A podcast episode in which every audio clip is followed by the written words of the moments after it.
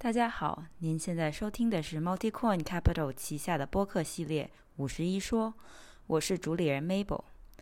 本系列主要探索区块链在亚洲范围内的快速发展，特别是中国从业者的观点、社区和运营。本节目希望能够以对话体的形式桥接东西方，给听众多一个理解行业的视角与参考。本播客将包含中英文讨论。您现在听到的语言将是我在本期节目中使用的语言。感谢您的收听。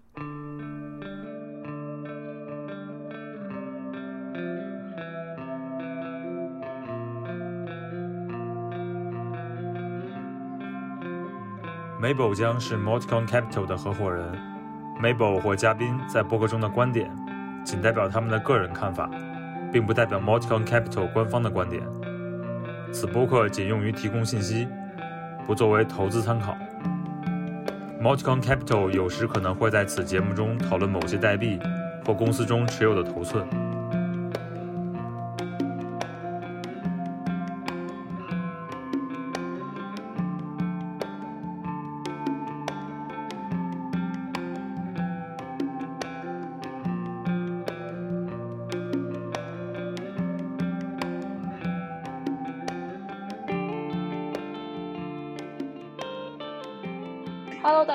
欢迎来到最新一期的五十一说。嗯，上一上一周因为有一些事情没有录，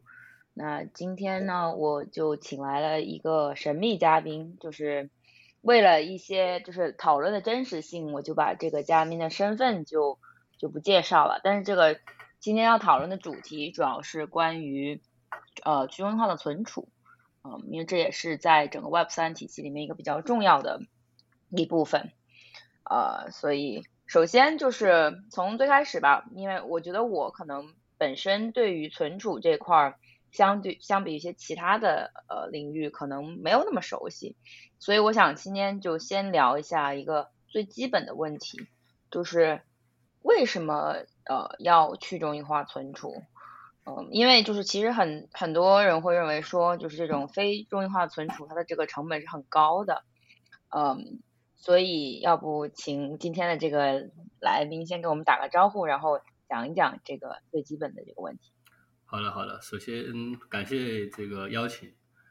刚才这个问题呢是这样，我看到有有三个问题啊，主要就是说为什么需要，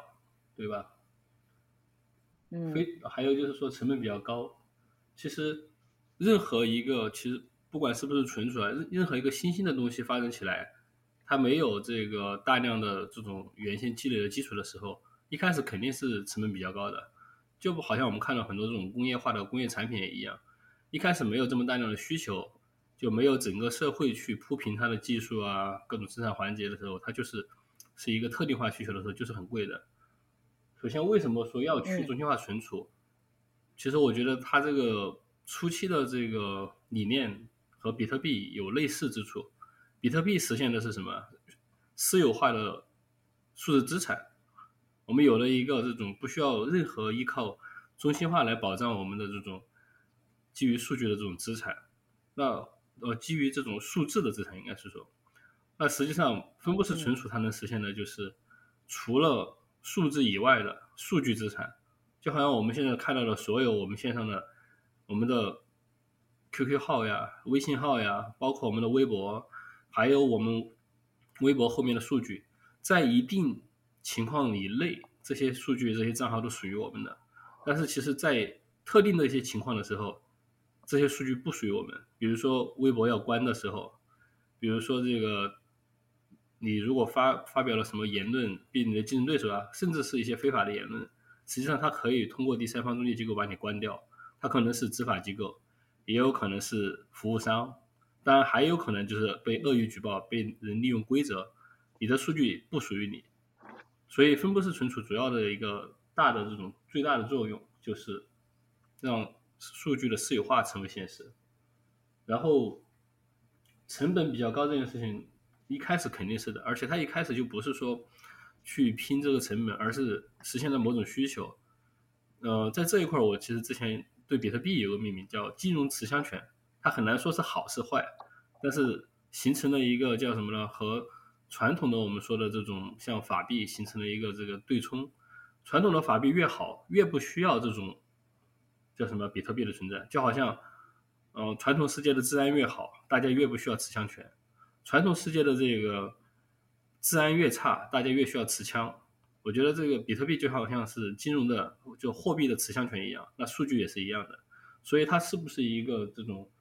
伪命题，是不是一个有需求的，其实完全是看整个社会的这种意识形态的变化和社会的好坏的变化。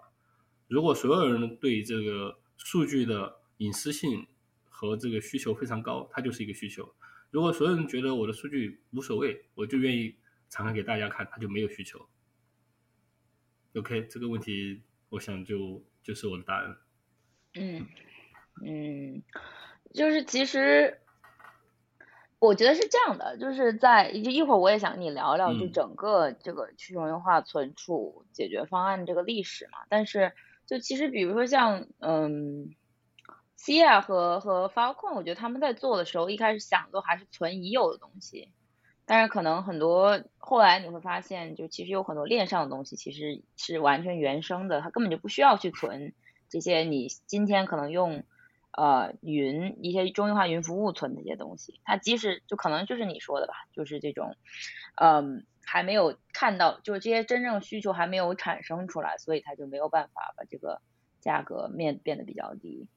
所以，呃，你刚刚讲的这些，我觉得就很好的，就是接到后面我想跟你探讨的，就是我想请你简单的给我们回顾一下，就是在链上存储解决方案的这个历史，就是嗯，比如说有哪一些这种特别重要的一些项目在什么节点，然后他们是解决什么问题的？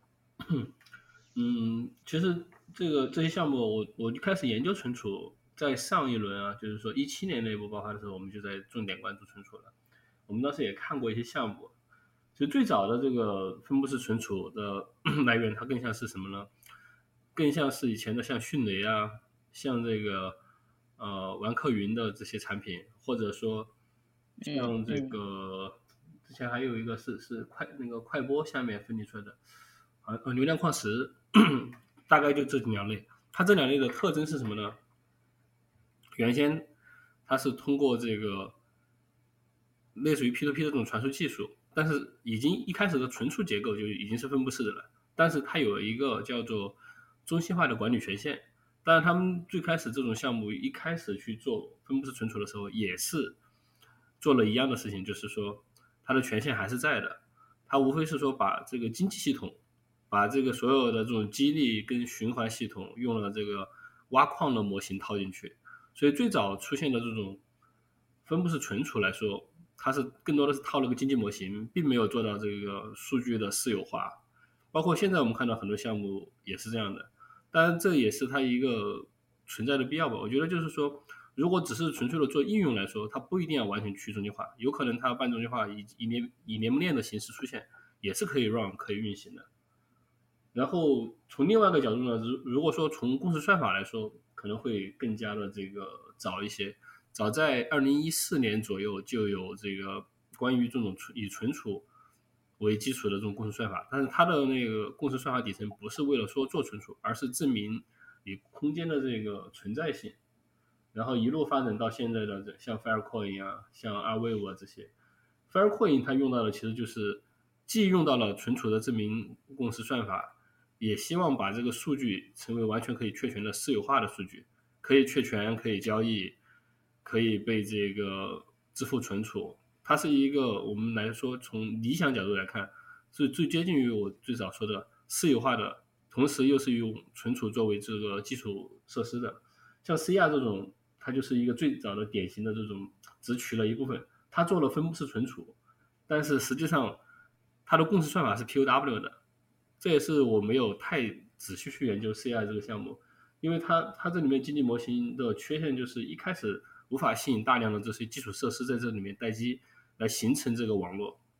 因为它一开始的矿工全都是一些用计算力来产生的，没有什么存储，就是它的存储和它整个币的发行的那个通证过程完全是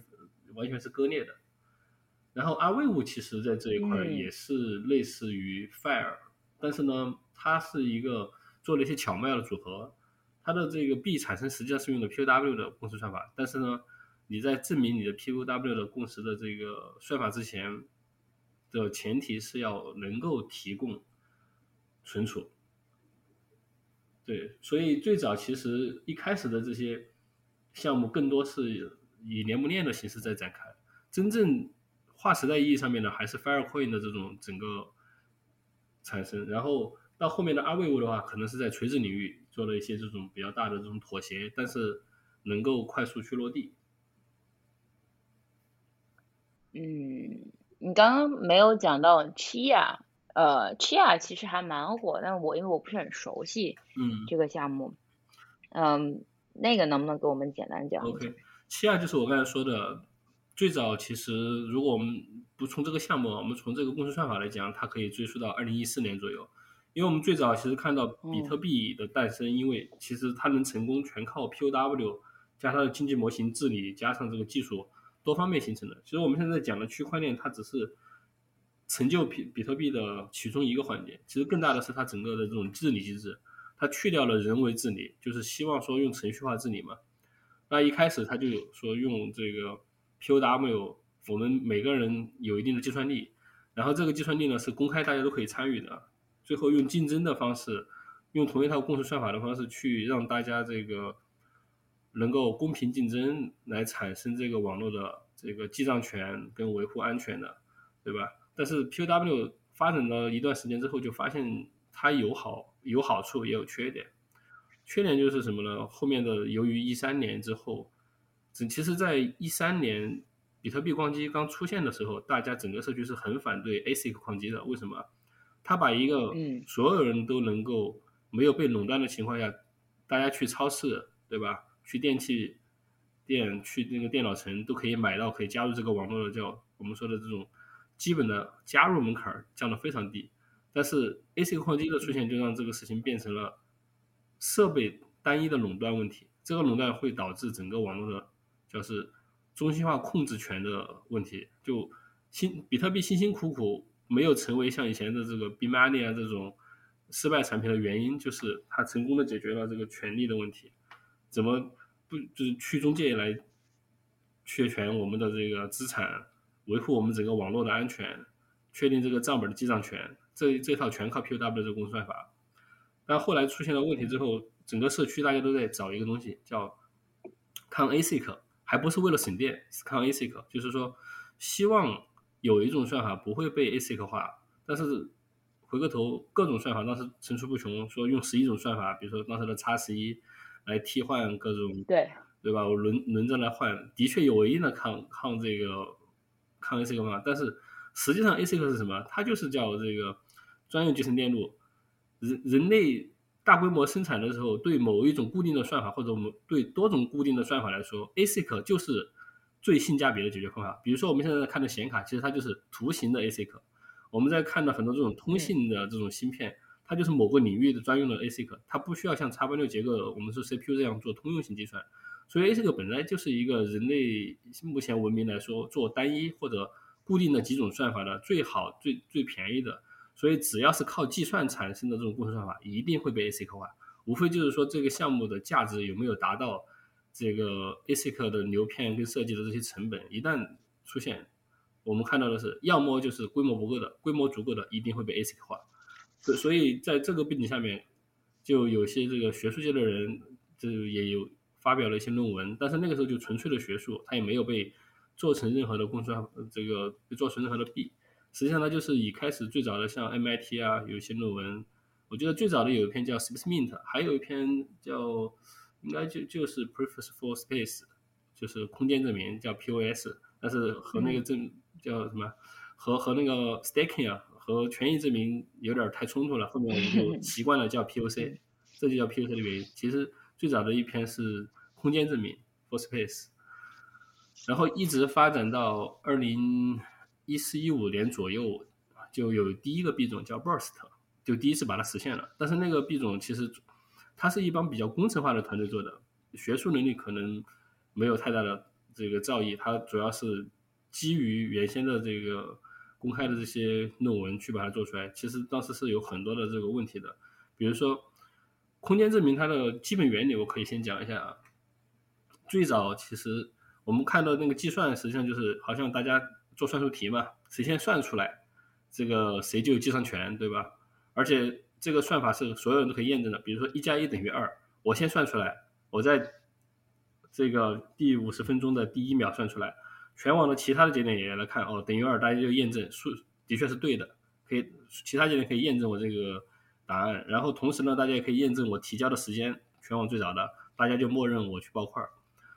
POC 的这个算法其实是继承了一部分 POW 的特征，它是把算出来的结果提前像一个表一样存在计算机的空这个硬盘空间里面，存完之后每隔一段时间去开一个这这个叫随机数，有点像开奖一样，然后我们再通过这个表里面去所有人一起对表，谁的表存的越大，也就是空间越大，它中奖的概率就越高。当全网都没有达到的，它不是个绝对值，它是相对值。在一定范围时间内，谁的这个数值开出来和我们开奖的那个结果，就比如说第多少行第多少列，要开出来一个什么数字，最接近的那个人，他会这个获得报块权。他就彻底从原理上解决了，说我们不是靠计算来获得这个答案，而是靠空间容量。当然，你也可以，这个时候就会有个问题，就是我们刚才说的，为什么早期的 POC 公式算法不成熟？包括这个也影响到了后来的七亚和现在的这个 Faircoin，就是。我们刚才说了，这些表它也是通过特定算法产生的。一开始其实 PW PUC 也是要通过计算来产生这个，来把这些硬盘空间填满，来产生这些表。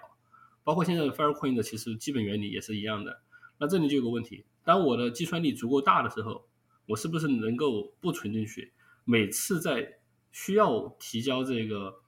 答案的时候，我去临时计算出来。这个也就是。在 POC 里面，大家说的时这个时空置换攻击，我用时间和计算力来置换空间。我在内存里面，我一边扫描答案，我一边生产答案，就可以做到这件事情。这件事情早期用一个什么方式去做呢？就是说，人类的这个科技没办法用成本去覆盖那么多，我们把这个表做的足够复杂，对吧？我们把这个提交中间的时间间隔缩短，让大家不能够去时空置换空间，因为你的计算力一定比我存储空间贵。实际上，这个就是这些年这个 POC 一直在进化，在解决这件事情。其实七二这个项目到后来就是用了这个 VDF 啊和一些这个巧妙的办法，把这个东西完全解决了，就是时空置换攻击的问题。当然，Firecoin 也基本上解决了，但是它都不是完全彻底的。这就是我们后来理解的为什么 Firecoin 在存储以外的时候要用那么长的时间去封装数据，它其实就是为了防止你明明没有存数据，伪造你存到的。这个证明，这个证明就是时空，这个 POST，就是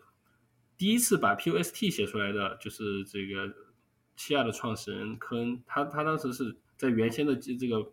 空间证明技术上面加了个时间证明的概念，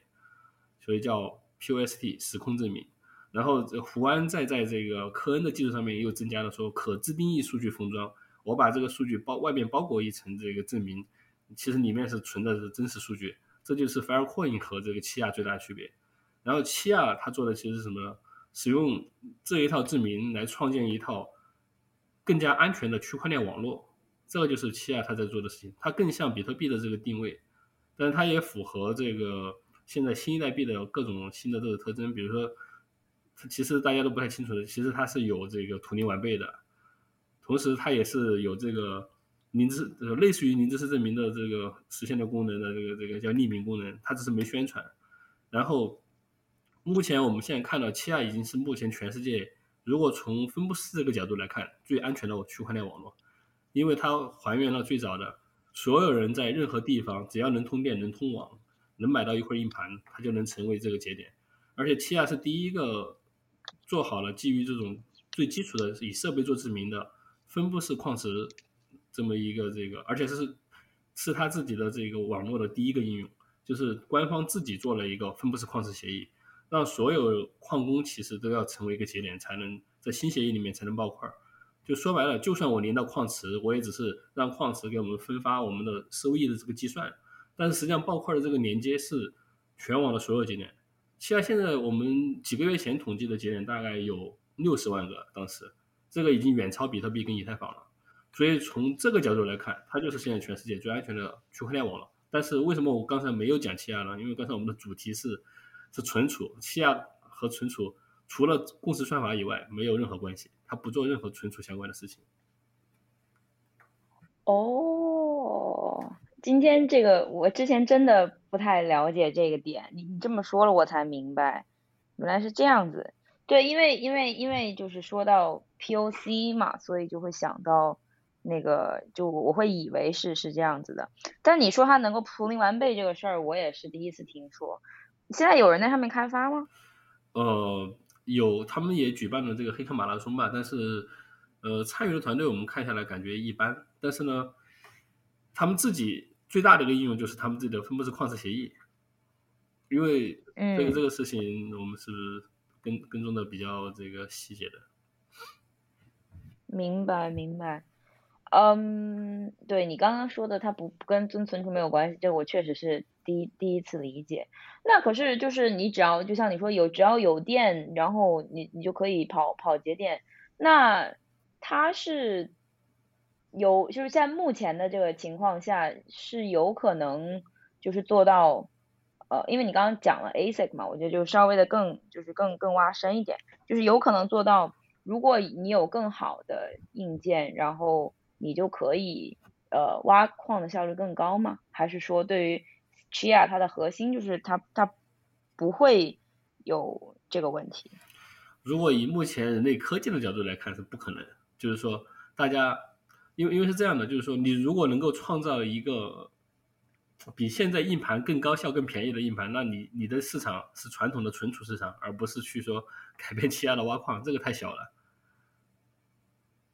哦，我明白。对，未未来可能某一天，这个 SSD 会代替硬盘，就代替 H HDD，对吧？那那一天就所有人都换成 SSD 去挖矿，而不是用这个 HDD 了。它相当于是跟着时代一起进步。哦，明白，明白，明白，这个这个倒确实是的，嗯，如果像，呃，就是因为我是觉得挖就是做，只要是曾经搞过矿业的人吧，他们好像都会有一个就是痴迷，就是说如果你能够呃做一个东西是所有人都能公平的，就就实现就所谓的 one 呃那个比特币当时是怎么说的呀？一人一票，一一对对对对对 one。是是是 one one 什么 one vote 我有点忘了，就我觉得现在其实这么多年下来，其实包括以太坊啊，那个就以太坊一开始说就是不会有 ASIC，但是后面也还是就也都出来了嘛。对。所以其实我感觉就是这个这个东西确实是一个，至少在叙事的角度上，它是一个非常非常厉害的事情。对。然后，嗯。因为你确实是除了说公平以外，还有一个就是啊，你越分布式，你肯定是越安全的，所以，所以我觉得这个还蛮蛮有意义的。嗯嗯，那对我我其实就你刚刚说到 Filecoin，我想多挖深一点 Filecoin，因为我觉得这个也是大家非常关注的，嗯，一个一个点吧。然后，并且其实关于它它的这些好的坏的这些评论，我觉得还是挺多的。嗯，就是首先先。呃，回到刚才你说的封装的这个问题，就是其实有些人就会认为，嗯，它现在最大的问题是你首先呃你没有办法大规模的存和取，我不知道是不是跟你刚刚说的这个就是封装时间长很很有关系。然后其次就是，嗯，它上面的这些存储也是就是通用型存储，就其实什么存什么都可以嘛，但是其实在易用性上是。是比较差的，所以，嗯，这个点你觉得在短期内会能够得到解决吗？就是它的这个各种各样的使用体验，还有包括呃一些就是能够能够真正用上 Filecoin 来来就是解解决问题的一些例子。OK，这个问题其实就问到了最核心的点，这是 Filecoin 面临最大的挑战，说实话，但是也是它最需这个为什么？其实 Filecoin 分两部分，一部分是 IPFS，另外一部分是 Filecoin。Filecoin 其实除了激励层以外，它其实是它的核心治理层。就我们刚才说的，为什么分布式存储有必要存在，就是因为这个数据你用你的私钥存上去，任何人不可销毁，任何人不可拿走，任何人不可侵犯，对吧？但是这个东西的实现就得通过共识算法，问题就出在这里。用了共识算法之后，其实我们看到的 IPFS 这个东西啊，如果独单独把它拎出来用，它不仅是支持数据库，也支持弱数据，什么东西可以存。而且以前 IPF 是在这个就是 Filecoin 的完整版发布之前，就早就被很多人拿过去做过试验，放过各种东西啊，放在线的就实时播放的电影啊，什么东西都可以跑，任何东西都可以跑。嗯。但是问题就在于，只有 IPFS 的时候，这个网络其实它相当于有管理权限，它的数据无非是说，就就好像迅雷那样，我还是迅雷运营的公司，但是呢，我的数据存在所有人都可以加入的服务器，分布式存储，这个东西其实如果分离出来，它就是早期的我们说的 BitTorrent 协议啊，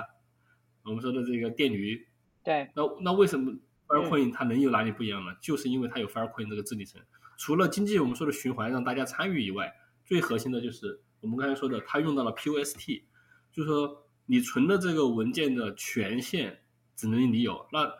存这个权限就问题来了，需要用机器或者代码治理来代替人的治理，你才没有这个权限。那怎么？我们看遍了、看惯了所有的公式算法，其实公式算法的创新才是最难的。它代码量可能不大，但是我们现在看到的那么多，也只有三种：POS 半中心化的，对吧？POW、POC 没有了。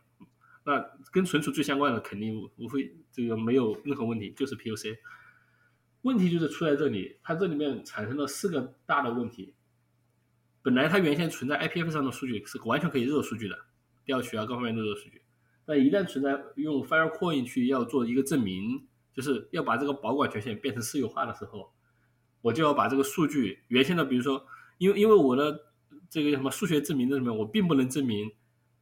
这个我的你的一张图片是一张图片，你的一个视频是一个视频，它不能识别，它只能把这个数据包裹起来，外外面加了一个锁一样。那这个这个锁，我之前把它形象的比喻成了集装箱，就是。我的我的一艘船里面，我不能认为你放了一个彩电、一个电冰箱或者任何一个东西，我必须用标准的格式，把它做成一个像像这个集装箱一样的标准封封装在里面。那而且为了安全，它这个集装箱还做的特别变态，就是我们说的刚才为了防止时空置换攻击的一种，它用了十一层。我们刚才说的，它用了十一层，就是它相当于用了十一层这个密封。它怎么做到呢？这也是提到了时空置换攻击的一个核心解决办法，用串行。且依赖关系，怎么说呢？我计算第一层的数据有结果之后，我需要计算第二层的数据的时候，我需要把第一层的数据引用上去，再计算出来第二层。我就这样一路堆叠了十一层，这就是我形象形容的刚才那个集装箱的问题。那问题就来了，我要把一个数据上传上去，并被这个网络发现和证明的时候，我得打包十一层集装箱。当我要取出来的时候，我又要解锁十一层集装箱。然后我每次要发生一次改变，我都得锁十一层，解锁十一层，锁十一层。那么这里面就我们刚才再说一个具体的数据，我记得以前的那个 AMD 很强的，就大概可能三十万一台的这种服务器，呃，解锁一个三三十二 G 还是 T，我忘了。大概就是我们说一个标准集装箱，它定的各种格式嘛，三十二、六十四和时间。那我解锁这么一个集装箱的时间可能是好多个小时。如果我们平时的数据库访问说覆盖一次，比如说我我我我改了一次密码，对吧？我的数据库其实，在服务器里面就变了一次，那在 Fire 里面的交互就变成了，我存储一次要改变一次状态需要可能十几个小时，而且根据 CPU 的性能，这个已经是我们现在知道的服务器最强的这种比较这个常用的服务器的这种性能了。这里我一直就觉得 Firecoin 有点运功能，它为了达到极致的安全。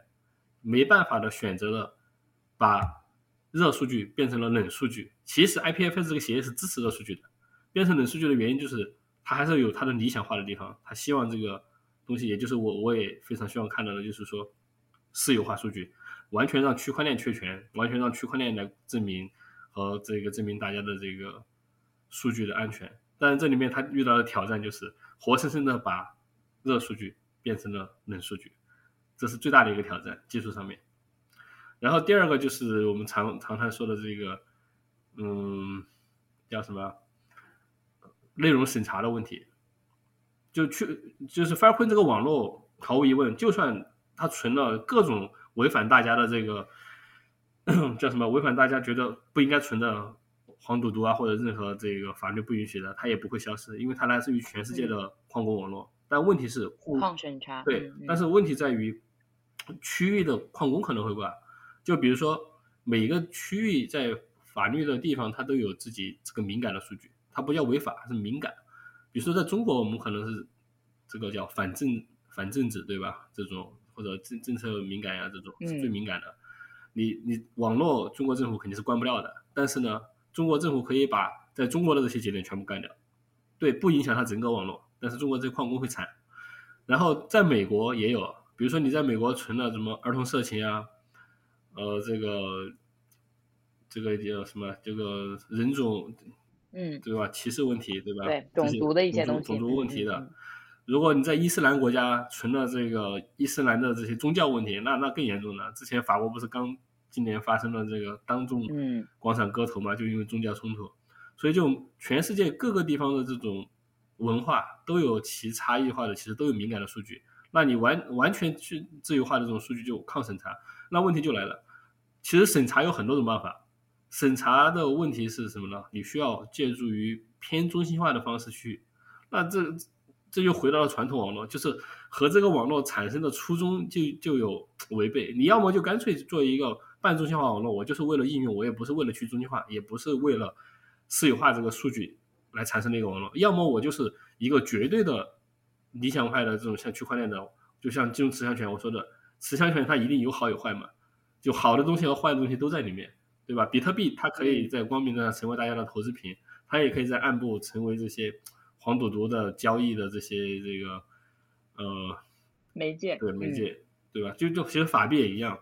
就是说这里面就很矛盾的，就在不可矛盾的，就是无法避免的这个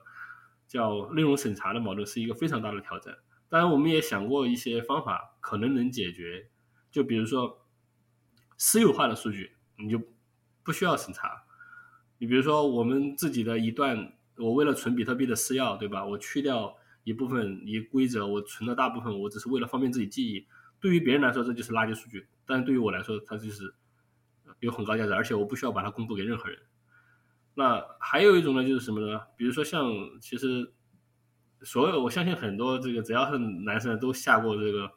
这这个色情短片，对吧？在自己的电脑里面，但是你没有传播，你没有对公众产生实质的这种公共信息的危害。实际上，我们看到。在中国以内，说经常看到有什么人传播啊、制作视淫秽视频都被被抓，但是从来没有说哪一个什么宅男在家里面因为自己在家里面看或者说下载了被抓，可能也不这个叫什么也也不合法，但是至少没有大规模要发生这种事情，所以可能未来审查这部分会形成一个妥协，就是私有化的数据它其实也是有价值的，呃，也有人愿意存很多重要的数据，这一部分不需要审查。任何公开的数据，对吧？那你你要做服务，那你必然是一个公开数据。公开数据它可以被审查，可能能够去兼容。当然，这个就是一个往深的去讨论怎么解决这个问题的。所以，就就是说，审查是一个非常大的这个问题。嗯嗯，你你这你刚刚说的这些挑战，你说完了吗？因为我我我有一个问题。还有还有一个就是治治理问题，治理问题跟 TPS 性能问题。这个东西就先说 TPS 问题吧。这个是区块链不管存不存储，和这个就好像比特币一样。比特币为什么 TPS 这么低下？这个也是所有的公链面临的问题。就目前我们看到市面上所有号称解决了 TPS 的公链，不管它是不是做存储的，都是半中心化的。为什么？因为去中心化它一个基本的挑战就是保证你的这个网络安全，一定是让所有人。低门槛的就能加入。我们回到零九年的时候，比特币为什么当时定义最早其实它有一个两兆的版本，就一个区块两兆大小。到后来大家不是因为这个事情还分叉了嘛？就 BCH 就这么出现了嘛？扩容扩容之战，为什么最后定义为一兆？你回到零九年想回想一下，当年所有人的人均的这个叫什么呢？可能可获得的这个网络带宽，因为它是一个分布式账本系统，所有的人都得同步。它其实有一个叫区块链时钟这么个概念，就是。我们可以理解为每出比特币的最小时间就是每出一个块儿为一秒钟，或者说为一分钟都可以啊，但是它时间最小单位。那么我们出下一个块儿之前，一定要等上一个块儿，也就是上一个时间时间它要凝固了，我才能往下走下一秒，对吧？那这个时间就是所有的网络的参与的所有人都得同步。你你想象一下，如果说我们就简单的粗暴的，就是用最简单的方法把比特币的这个数据打包的数据，我把它的账本变成我们说扩容，一兆变成一个 G，并且每一秒产生十个块，行不行？那一秒钟相当于十个 G 的数据，你这个时候就其实看上去逻辑上、数学上和这个开放性上它都是公开的，所有人可参与，但实际上这个东西一下就限制到全世界只有那么几个中央机房相互的通讯，或者甚至可能只有局域网的通讯能达到每一秒钟十个 G，这个太夸张了。那这个时候，你直接就拒掉了全世界所有能参与的人。为什么要有更好的公式化？让第一要用民用设备，第二要用这个 TPS，为什么要被限制？就是要让所有人能够参与，这个网络才是安全的，才能解决人性化的控制问题。那刚才我们说的 TPS 也一样的，一旦用到了这个我们说的那个证明问题，Filecoin 它的 TPS 也是有上限的。我们看到了像索拉拉这种解决方案，它的所谓的递归和那个实际上是什么呢？所有的节点一起并行，它是异步的，对，异步并行，这个是计算可以做的。但问题就是，那你用什么时间？它用的就是什么呢？也是取了个中间时间，用的是各种这个呃，Google 啊、微软那些世界时钟加了一个整合，相对来说是相对很安全，但实际上它还是可以会被宕机和那个的，它是牺牲了一定安全的。包括我们看到的破式类型的联盟链。比如说，我们只选取二十一、二十个或者二十一个这个最高性能的节点，让他们通讯，你当然能大大的增加它的数据打包量和通讯量。所以这个问题一直是一个物理问题，就是全世界的人类获得了人均的 网络速度和一个这个本身的机那个主机的运行速度导致的。因为你主机处理速度慢了，你就算有那么大的传输也没问题，它是一个计算加上这个带宽的问题。所以 TPS 问题从来不是一个说纯技术问题，它是一个人类文明这个科技发展的问题和一个基础建设问题。啊，嗯。然后最后一个问题就是 Filecoin 面临的这个治理问题，就是福安他们就在很矛盾的。我们刚才说了，他希望这个东西能够去纯商业的东西，他就制定了一套规则。其实我站在他的角度，我能完全能理解他制造制定这套规则的这个矛盾点。它至少这个规则就很中心化，但是呢，的确能够帮助这个 f i r e c o i n 去发展。他希望里面不要存垃圾数据，对吧？因为整个社会对垃圾数据很反感。这也是大家在说的，你存垃圾数据没没价值。但这里面问题就在于，你怎么定义价值这件事情？实际上，我们在互联网里面产生的大量数据都是个人的行为数据。比如说，我今天买了一件衣服，但我一个人把单条这个数据拎出来的，其实价值非常低。它是一个群体大量的数据，而且它是有时效性的。比如说我前面几年买的，它的它的时间越久，有可能它的那个数据的效果越低。有可能我现在很有钱，明天我可能破产了，对吧？那我现在很有钱的这条数据，在一段时间内有效，我可以拿去做促销、推广各种东西到我这里来，来来让我实现这个购买。所以，所以经济数就是任何行为数据，它是有时效性的，而且相对的，就是有效这件事情，它是一个哲学问题，就是只有相对性的。如果 如如果我们去说大英帝国这个图书馆呀，或者博物馆的一些东西，或者人类的基因库啊，这些，所有人都会觉得这绝对是对人类有意义的数据。但谁来存？没人愿意。我你愿意花钱为人类贡献去存这个东西，不愿意。大部分在互联网上 对互联网上产生的数据，我们愿意花钱的是哪些啊？就是我自己的 QQ，对吧？你说我的个人的 QQ 对人类有多大贡献吗？我觉得没太大太大贡献。所以。所以胡安他现在做的一个事情就是什么？他在做一个伪命题，做叫什么呢？对全世界的政绩工程。他希望存有效的数据，但这个数据谁来说了算呢？而且一旦存有效数据，就有审查的问题，就是就很矛盾。明明好不容易做了，做到现在做了一个这么大的一个去中心化的网络的链，然后又通过这个事情，而且他这个事情很很违背规则什么呢？他希望他在经济模型上面为了促进这件事情啊，大家存储有效数据，他就说现在大家存了特拉兹数据，以后未来我批准的有效数据。他就设定了各种节点，大家一起来审核，相对是一个偏治理化的问题。然后审核之后干一件什么事儿呢？我审核过的有效数据集存的数据，挖矿的有效性是存储垃圾数据的十倍。这里就就我们如果把这个例子引还引申到这个这个比特币上面，就相当于中本聪说：“哦，你的 CPU 一颗一兆算力是一兆，我被我认证过的一兆算力是十兆算力，这不扯淡吗？” 不好意思，我笑出了声。这个确实是有点搞笑。这里面会很慎重的有这些，就是，但是我能理解他的初衷是什么呢？因为从正从大部分人的角度来说，他不会想那么深，就觉得你存了医疗数据就是有用的，你存了大英帝国博物馆就是有用的，你存了这些垃圾数据就是无效的。我所以如果说从极端角度来看，肯定是花钱存了就是有效数据，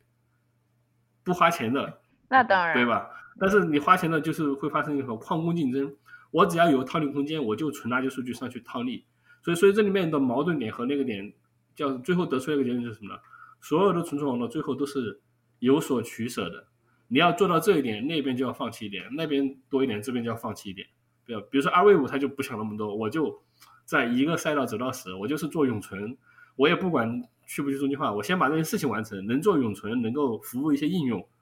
我就不管它去不去中心化，我也不管这个各种这些模型。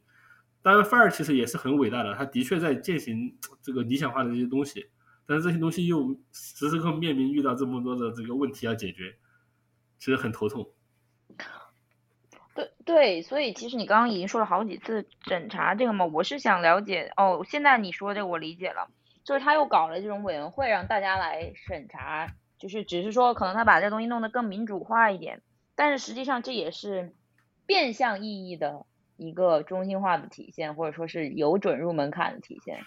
对，而而且这个东西其实没办法完全那个说白了，如果我他他一直在防止矿工成为里面的这个叫什么？呃，他一直在防止矿工成为这个节点里面的控制者。他们因为矿工有利益去说，我给我自己审批，形成囚徒博弈的中间那个嘛。那有权利的人肯定会为自己放权嘛，特别是区块链网络。但是这个事情怎么防止呢？你就算给一些机构，那些机构你怎么来防止它跟其他的人串通呢？因为利益大家可以输送，对吧？对。而且甚至你这个东西还没有传统的法律去监管。就传统世界最运行最好的就是用法律和这个这个地方治理的方式去做是最好的。你这个既是走了区块链的一部分，又走那个，只会走的越来越差。你要么就是完全程序化治理，所以所以这里面的挑战还有一个就是人性的挑战，它的把把博弈又有这个数学的，又又有这个人性的，又又夹杂在一块儿了，其实非常难的。而且你你你很难证明。所以他啊，你说你就算找了一个像什么甘地一样这种的人之后，他没办法证明自己是清白的。对这个东西就。他没有一个，就是他制定了规则，但是这个弄得更复杂。所以，哎，其实他现在是有，就比如说他这群人来审查，然后发现有这些违规东西，他会怎么样呢？说白了就是中心化的机制说不批嘛。现在就是有效数据集在试验中嘛，它相当于做了一些审查节点。但是这个虽然说我们在说他们做的不够好，但是你让大家任何人去做，也只有这个办法。就审查一定是区域化和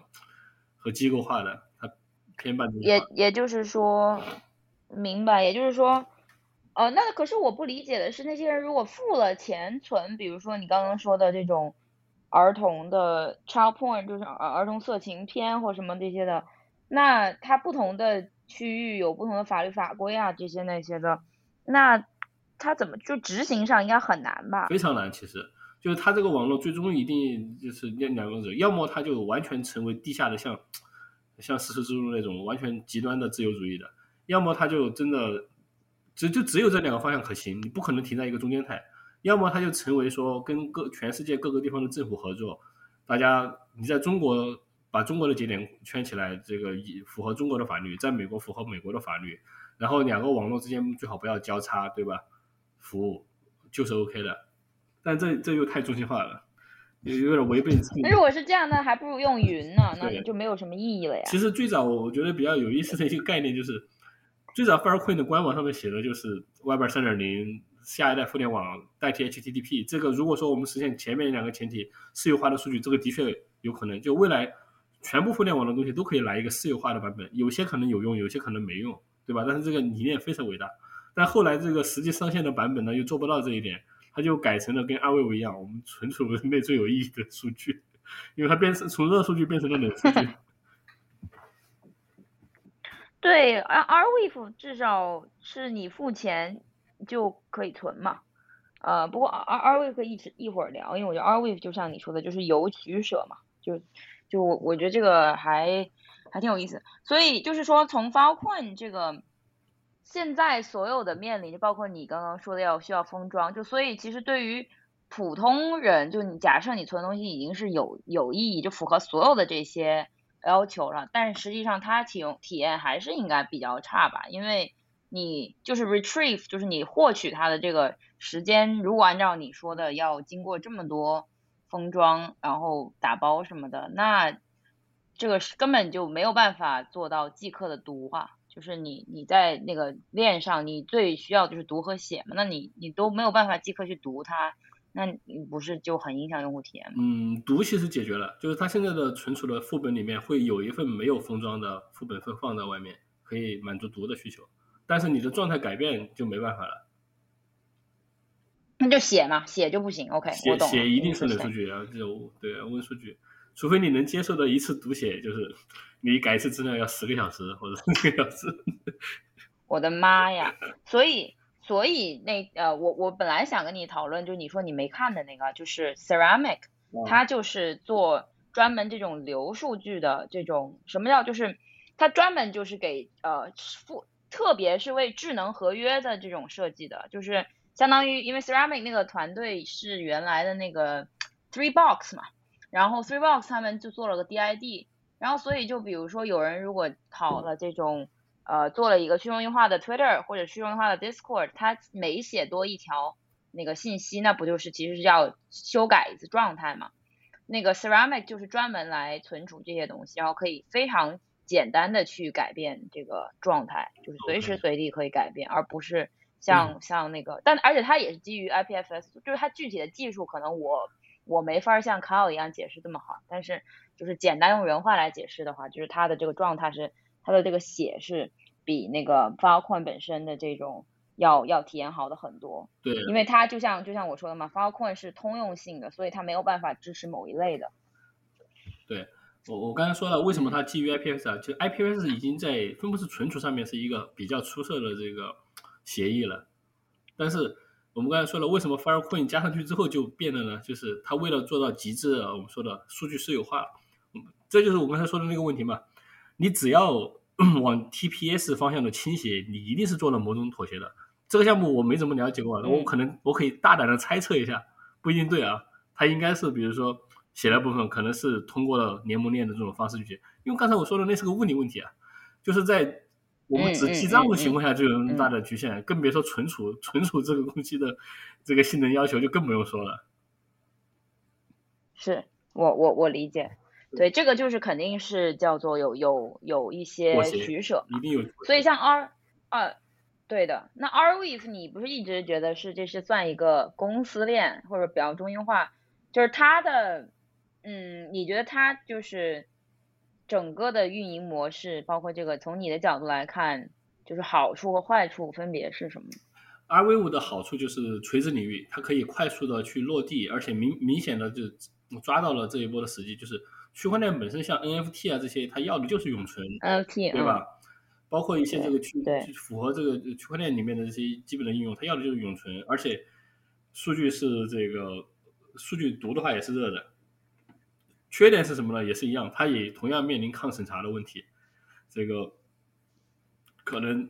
在美国合法的数据，对吧？美国人存上去之后，但中国这边能看见的，但在中国都就不一定合法。那这些数据可能就会这个成为一些导火索，这这个在，所以它面临的大的方向的问题其实跟跟这个一样，当然它已经是半中心化的了，那就其实在这个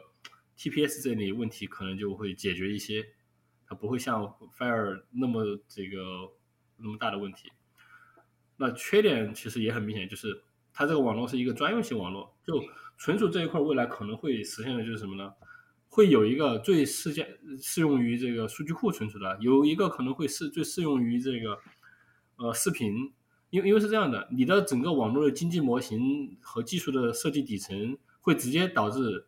决定了什么样的矿工会参与你这个网络，你这些矿工的这些基本水平的网络的硬件啊、带宽啊、组成，会让你还包括你的软件特性，或者会导致你这个网络会最适合存某一种东西，所以存储这个东西。要么未来就没有应用，有应用的话一定是这个百花齐放的，可能会有一个相对于通用通用性一点的，其他的都是在某一个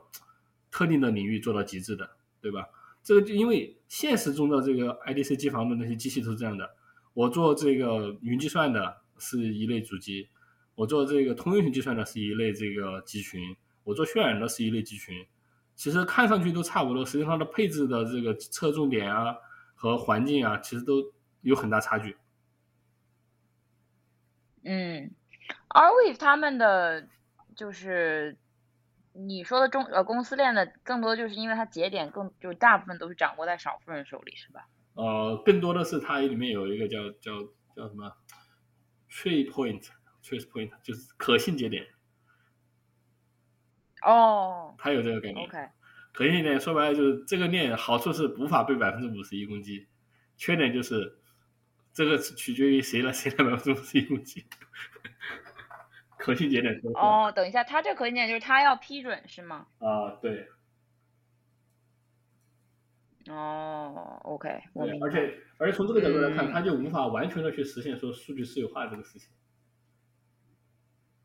啊，那就是对从这个角度是这样的。比如说它的那个它是开源的，就是说你只有你这个私钥能够去提取没问题，对吧？权限，但是你又是永存的，所以不存在这个问题，大家都都能看。你本来就是开放的，它它本来就是纯的开放的，所以它不存在私有化问题，它就是纯公共数据的，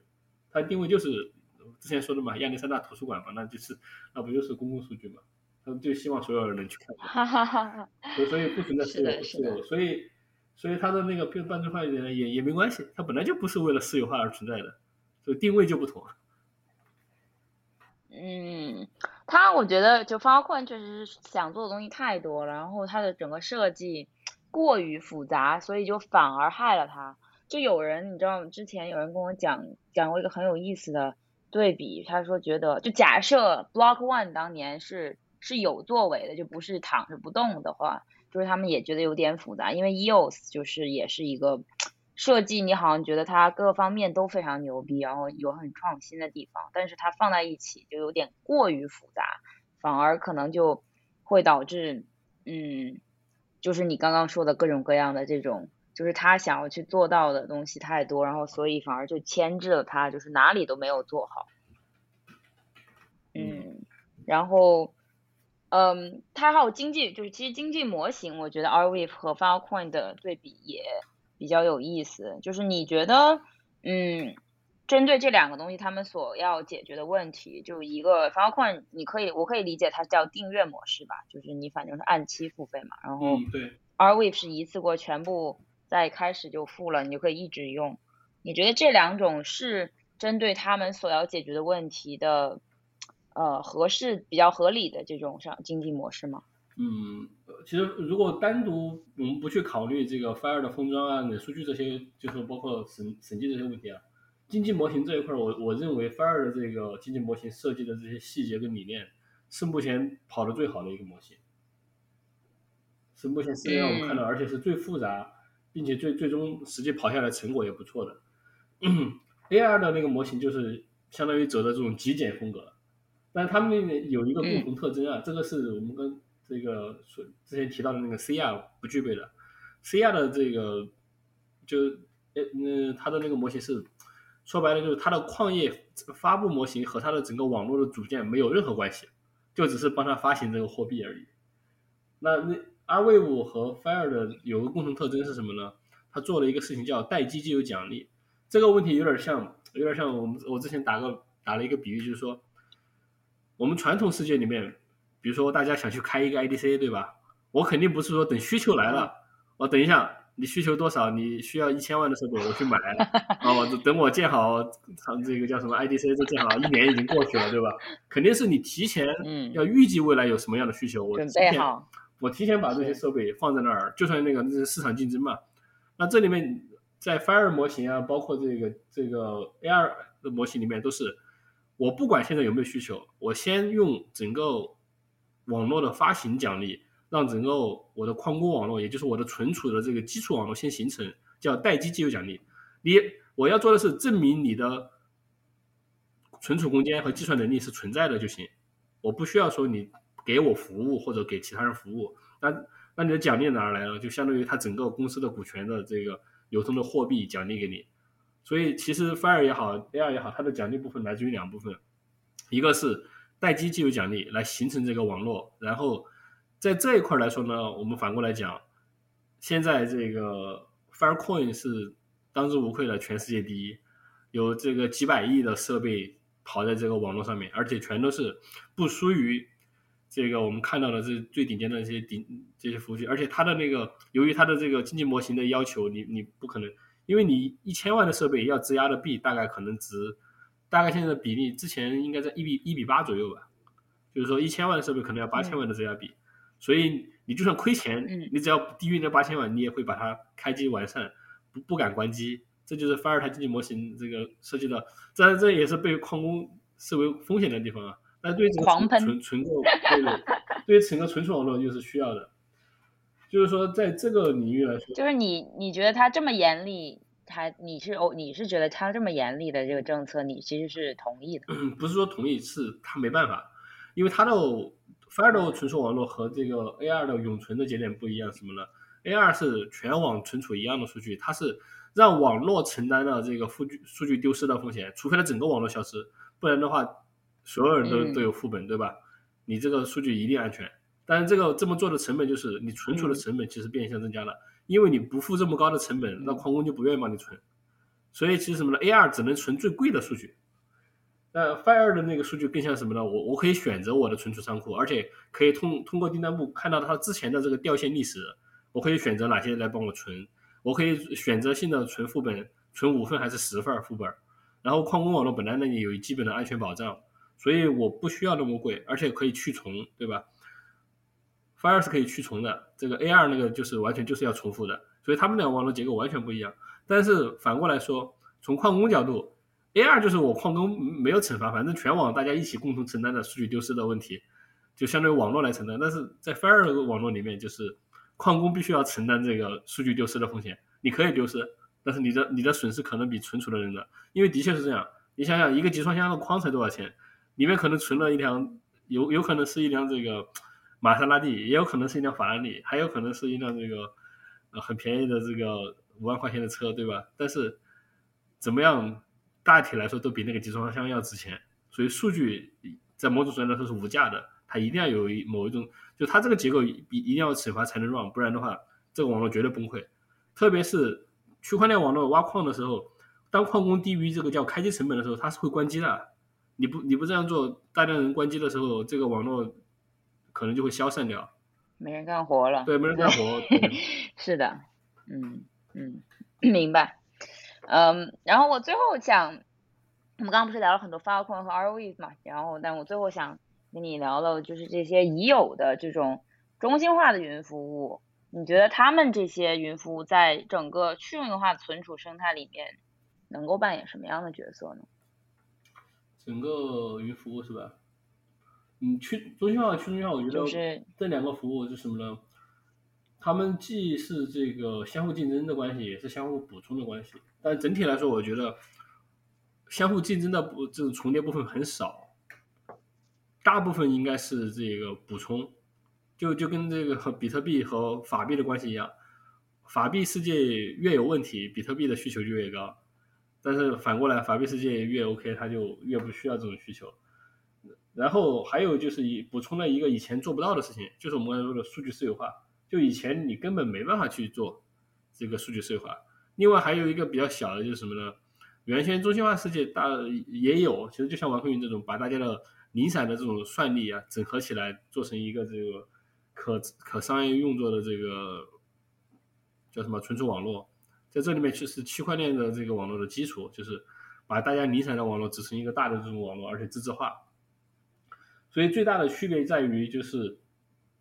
它能够实现我们之前说的 Web 三想去做的事情。整个网络里面的这些数据都属于个人，而不属于公司。未来我们可能能够看到，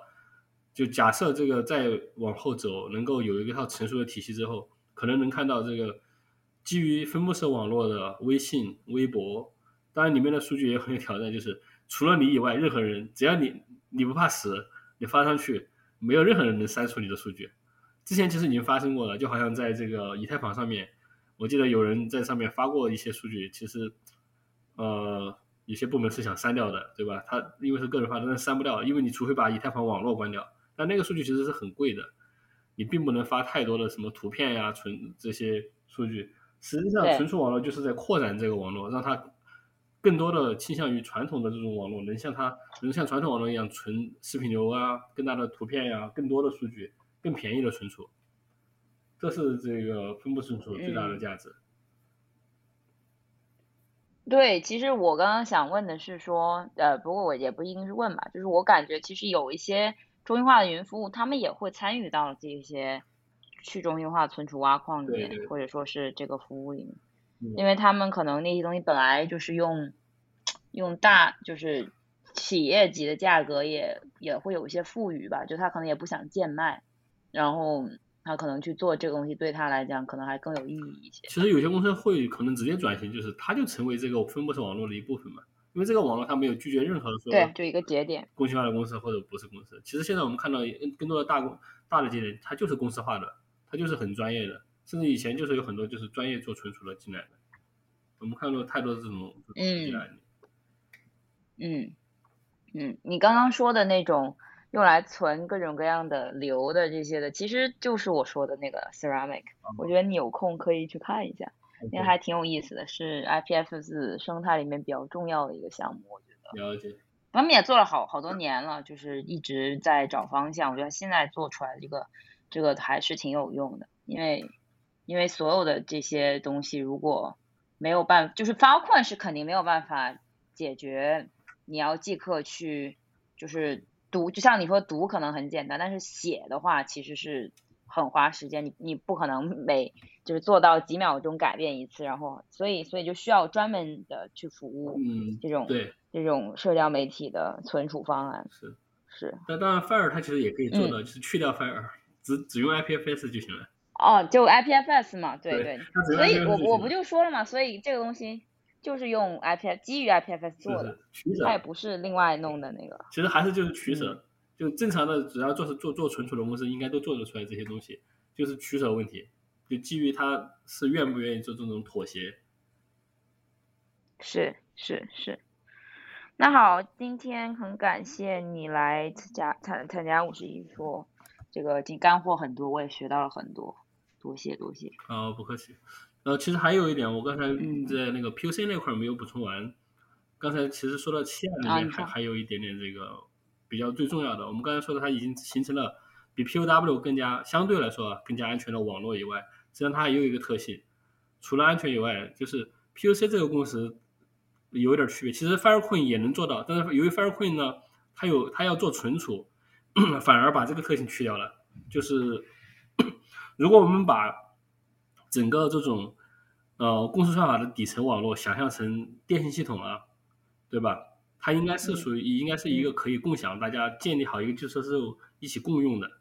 但是其实 POW 它是一个独占的，就比如说比特币用了全网价值五百亿的这个设备来支撑比特币这个网络的运行和安全之后，那 BC BCH 要用的时候，实际上是跟它竞争，去抢这个网络的一些这个资源，而且是你死我活，我安全一点你就你就危险一点，我危险一点你就安全一点。那问题就来了，就是新型的这种公链小的币种，如果也想做到基于这种的安全，我们不想走半中心化或者像 POS 这种或者中心化的话，那它的选择只有 PO POW。而问题就是 POW 的这个共识成本其实非常高的，一个是高电，第二个是高这些设备，还有一个是因为独占导致的。其实 POC 有一个特征就是所有的公链可以一起共享。为什么为什么 Fire 又不行呢？因为 Fire 它是要做一个存储网络，存储网络必须独占。因为我用了这个空间，我要重新插写，我要重新插写，我就不能说用大家用一套标准，所有的网络来共享。也就是说，基于 POC 的这个网络里面，如果七亚现在已经创造出来了，已经是大于 Fire 还有十倍多的空间，有四十亿币左右。那么你现在任何一个小币种，只要跟它同时共享这个网络，这个小币种也可以拥有跟七亚一模一样的安全。对于矿工来说，我就能多产出几种币，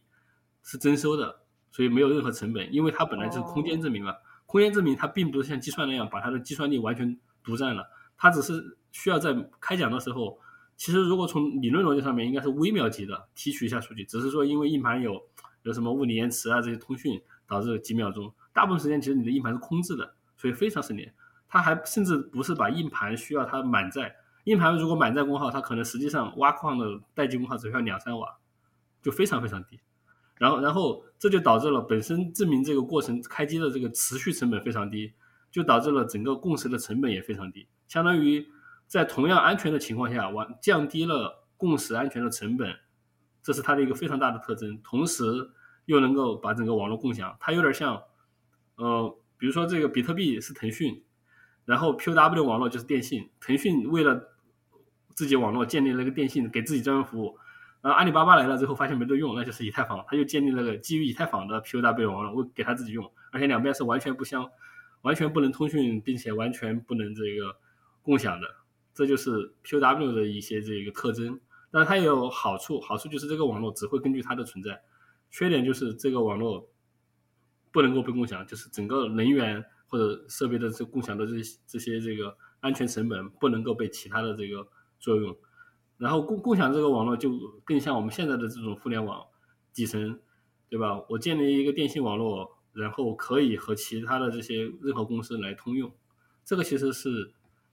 我觉得现在这个基于存储的这种公司的一个比较好的大的这种特征。这个也是可能七亚的一些价值点吧。但在这里就跟存储完全没什么太大的直接关系。对，就就就我觉得这个是其实是整整体的效率提升了，这个确实的确，对你刚刚你你提到这个，我也是想，因为我们之前不是还讨论过这个事儿嘛，我确实觉得他打的这些点，就是他能做到这些点，就的确都是最能够让就是就是让草根的人觉得特别好的，嗯的的意思，所以他就我觉得他他的社群社群能做的比较好，也是有。有原因，就他这些叙事，我觉得都应该是算是，嗯，就把几几样特别能够吸引这种普通大众的这些叙事，全部都集合到了一个东西上面去，所以还是挺厉害的。那行，那要不今天就先这样呗。好好好，拜拜。好，谢谢。